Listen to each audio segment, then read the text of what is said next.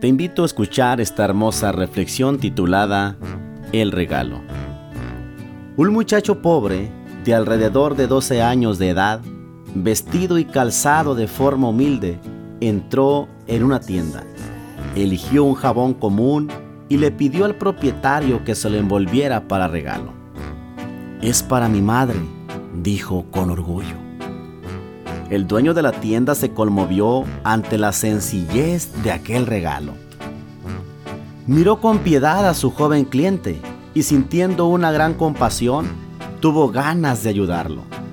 Pensó que podría envolver, junto con el jabón tan sencillo, algún artículo más significativo y más valioso. Sin embargo, estaba indeciso. Miraba al muchacho, miraba los artículos que tenía en su tienda, pero no se decidía. ¿Debía hacerlo o no? El corazón decía que sí, pero la mente le decía que no. El muchacho, notando la indecisión del hombre, pensó que estuviera dudando de su capacidad de pagar. Llevó la mano al bolsillo, retiró las moneditas que tenía y las puso en el mostrador. Continuaba el conflicto mental. Ya había concluido que, si el muchacho pudiera, le compraría algo mucho mejor a su madre. Recordó a su propia madre.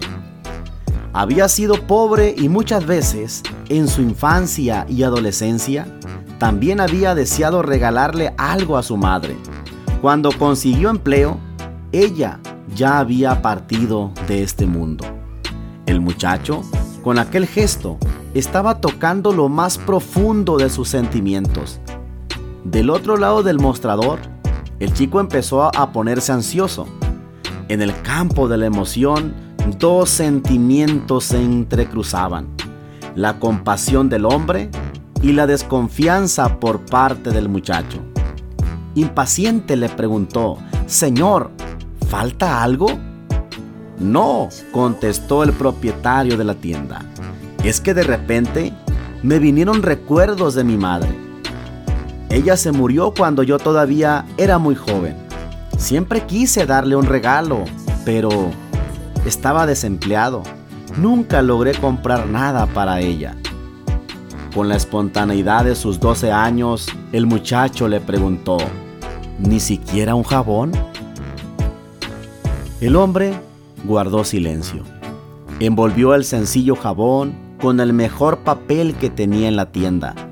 Le puso una hermosa cinta de colores y se despidió del cliente sin hacer ningún comentario más solas, se puso a pensar, ¿cómo nunca se le había ocurrido darle algo tan pequeño y sencillo a su madre?